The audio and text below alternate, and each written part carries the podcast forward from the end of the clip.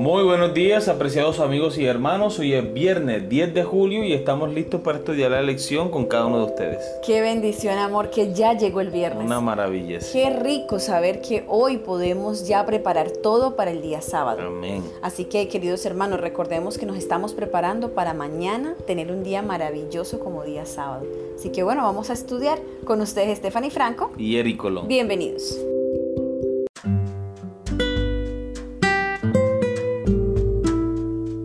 Para estudiar y meditar. El título de la lección para el día de hoy. La esencia de la vida cristiana es una relación con Jesús que es tan rica y plena que deseamos compartirla.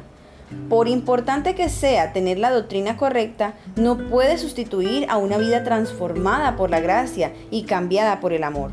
Elena de Huay lo deja en claro cuando dice, el Salvador sabía que ningún argumento, por lógico que fuera, podría ablandar los duros corazones o traspasar la costra de la mundanalidad y el egoísmo.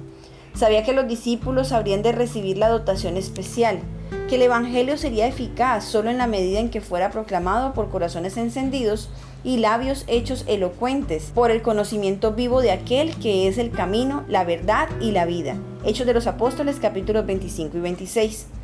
En el libro El deseado de todas las gentes, Elena de White añade este pensamiento poderoso.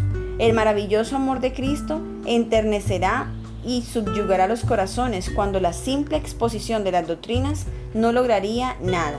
Deseado de todas las gentes, página 767.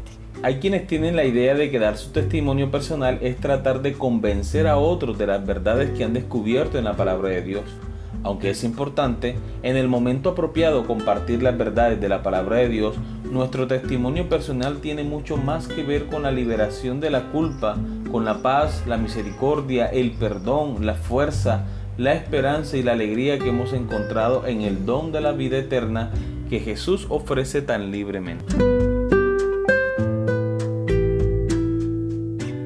Muy bien, hemos llegado a las preguntas para dialogar. ¿Por qué crees que nuestro testimonio personal es tan poderoso para influir sobre los demás?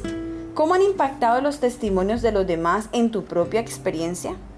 Quiero retomar una parte que tú leíste, mi amor, donde dice Elena de Guay, por importante que sea tener la doctrina correcta, no puede sustituir una vida transformada por la gracia y cambiada por el amor. Amén. O sea, esa es la clave de la vida cristiana o esa es la clave de que otras personas también vengan al conocimiento de la verdad. Es importante mostrar la doctrina, ¿cierto?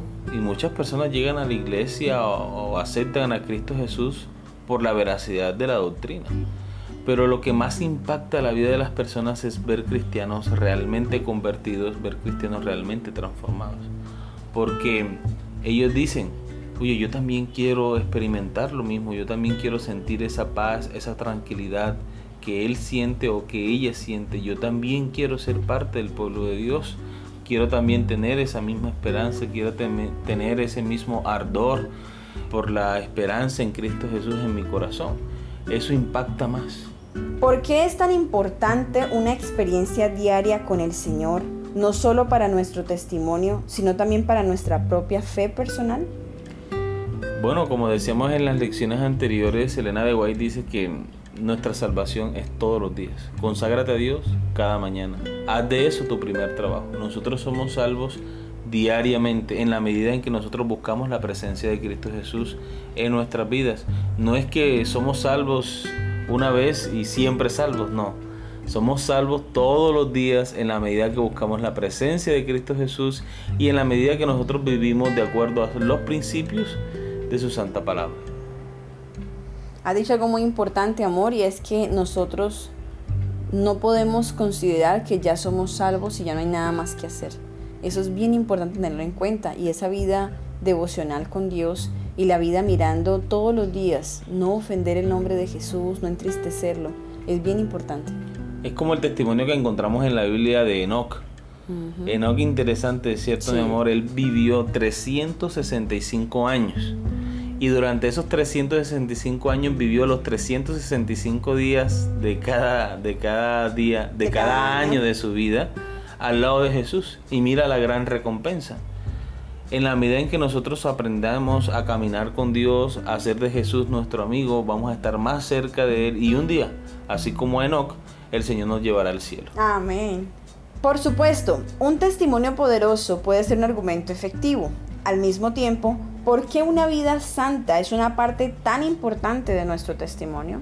Dios espera que nosotros seamos como Él en todos los aspectos de la vida. Y la santidad, lamentablemente, con nuestra naturaleza pecaminosa no significa perfección.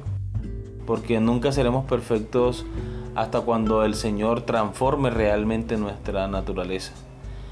Pero cuando dice la Biblia que somos santos se refiere al hecho de que hemos renunciado a la vida de este mundo para empezar a vivir una vida con Cristo. Y cada día no nos esforzamos o de pronto no hacemos sacrificios para consagrarnos al Señor, sino que esa consagración o esa santidad es un resultado natural de mi relación con Cristo. O sea, yo no tengo que forzarme para ser santo, para guardar los mandamientos, para vivir una vida en armonía con Dios. Yo no tengo que forzarme o sacrificarme por eso, no. Si mi prioridad es tener una relación con Cristo cada día, esa santidad y esa obediencia y esa fidelidad va a venir como resultado de mi relación con Cristo. No sé si me estoy haciendo entender, amor. Un caso muy ejemplar lo encontramos en la vida de José. Mm. José, la mayor preocupación de José era no ofender en ningún modo eh, a Dios. Porque José lo perdió todo. Lo único que le quedó fue su relación con Dios. Exacto. Entonces él no quería ofender a Dios de ningún modo, él siempre trató de reconocer a Dios en todos los aspectos de su vida eh, personal, su vida espiritual, laboral, ¿cierto? Dios siempre estuvo primero. Y cuando Dios siempre está primero, ¿cuál es la promesa? Todas las demás cosas de las cuales tienen necesidades serán añadidas. Así es. Y si José lo experimentó, nosotros también podemos experimentarlo en la medida que nos relacionemos con nuestro Padre Celestial. Amén. Y ese, como decíamos en una pregunta anterior, este, sí podemos testificar, podemos, podemos predicarle a otros con lo que vivimos. Pero si nosotros, por ejemplo, como cristianos, le estamos compartiendo nuestro testimonio a alguien que fuimos que conocimos de la palabra de Dios de esta manera y la persona luego nos ve viviendo de manera incorrecta, pues nuestro testimonio realmente no va a tener mucho valor. Entonces es bueno que siempre estemos pendientes de qué estamos haciendo, qué decisiones estamos tomando, porque muy seguramente si hablamos de Dios hermoso y bonito, pero alguien se da cuenta que nosotros estamos mintiendo con cosas, estamos siendo deshonestos con algo, pues el testimonio realmente ya no va a tener ningún valor. Exactamente, sí, muy triste.